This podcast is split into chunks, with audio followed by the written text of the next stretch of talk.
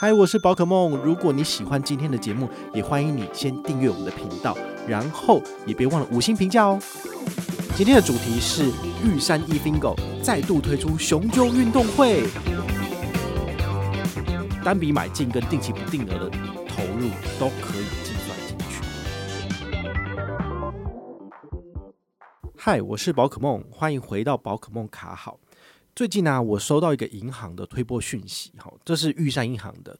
那他呢推出了这个所谓的雄赳运动会，诶，这是什么东西啊？好，我相信那个去年有参加过的，你们可能都知道他怎么玩，但是呢，也很多人没有参加，好，所以我跟大家简单做一个分析，好，你就会知道说你适不适合。好，这个雄赳，因为它有个关键字叫赳，哈，所以代表说它要揪团。好，那它的游戏规则是这样子，就是你可以揪一个人，那这样你这一团就两个人嘛。最多你可以揪四个人，所以你本团就是五个人。所以呢，一团的成员最少要二到五个人。那你揪了这一团人要干嘛？好，当然就是要做所谓的金融交易。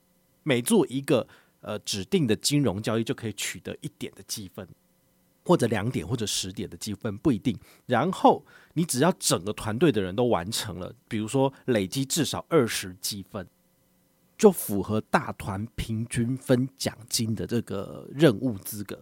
那他通常送的是什么呢？就是刚刚前面讲到的 eFingo 的点数。好，这个点数呢，其实就是一比一，好，可以兑换这个吉祥券啊，这些商品之类的。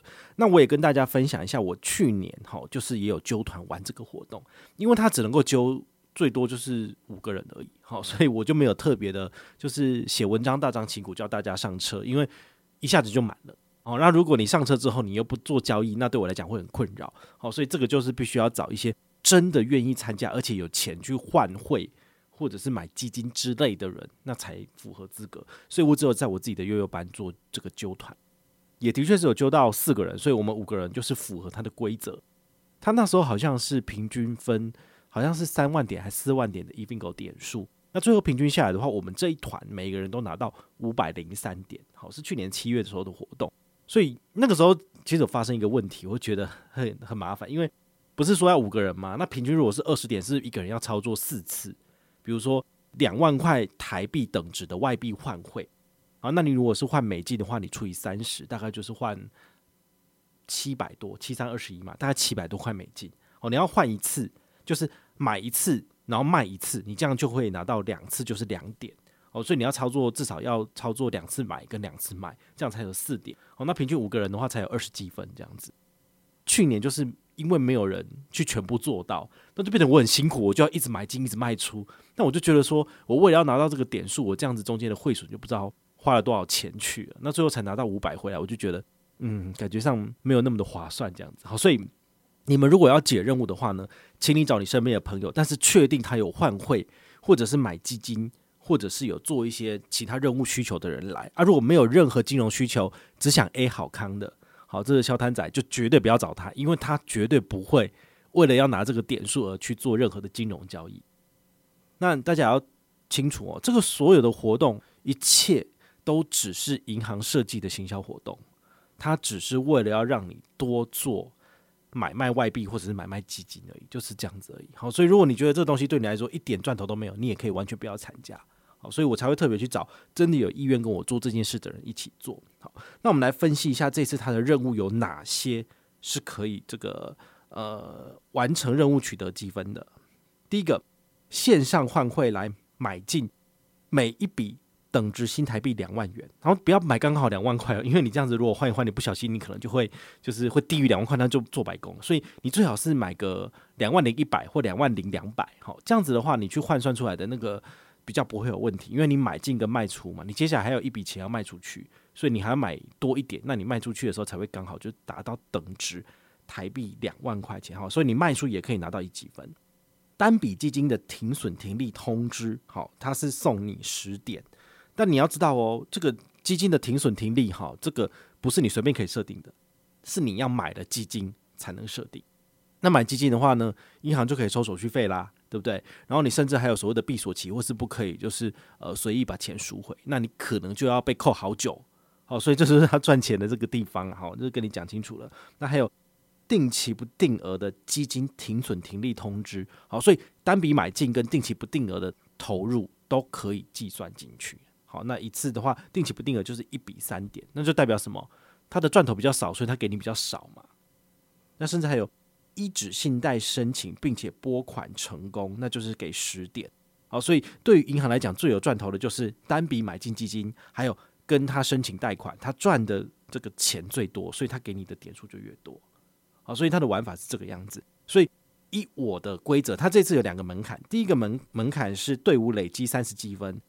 第二个是队伍累积达一百积分，那这次平均可以组建一个队伍就是五个人，所以你看哦，三十积分除以五就是平均就是六点，每一个人要完成六次任务，所以你就是要连续买六次的两万等值台币的外币，或者是三次买进三次卖出，这样才符合六次嘛，对不对？那你每个人都要操作哦，如果有一个人没有操作的话，你们其他人就要分摊，那真的是很辛苦的。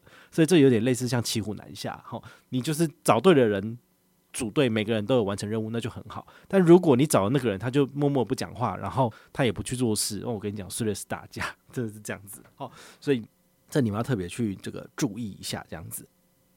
如果是我，我会怎么操作呢？像去年的我的话，就是拿个两万多块钱在那边一直买进卖出，买进卖出。你也知道，这种交易做越多，银行赚的 中间那个汇差，它就赚越多嘛。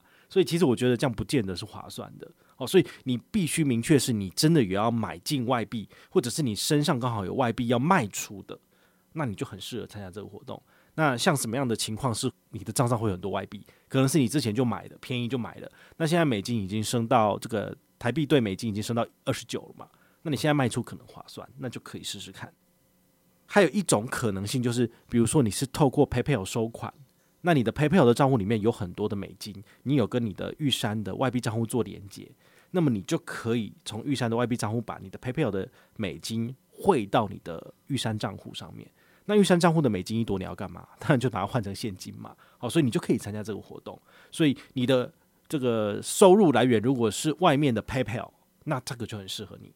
像我的部分的话呢，我之前有跟大家介绍过这个 Kiva，好，这个线上的这个。慈善捐款组组织，那我们可以在上面借钱给别人，那人家时间到三个月到半年之后，他把钱还给我嘛？好，那个钱是一比一还的，除非他就是故意不还。但是我大概九十九点五以上，我全部都有收款回来。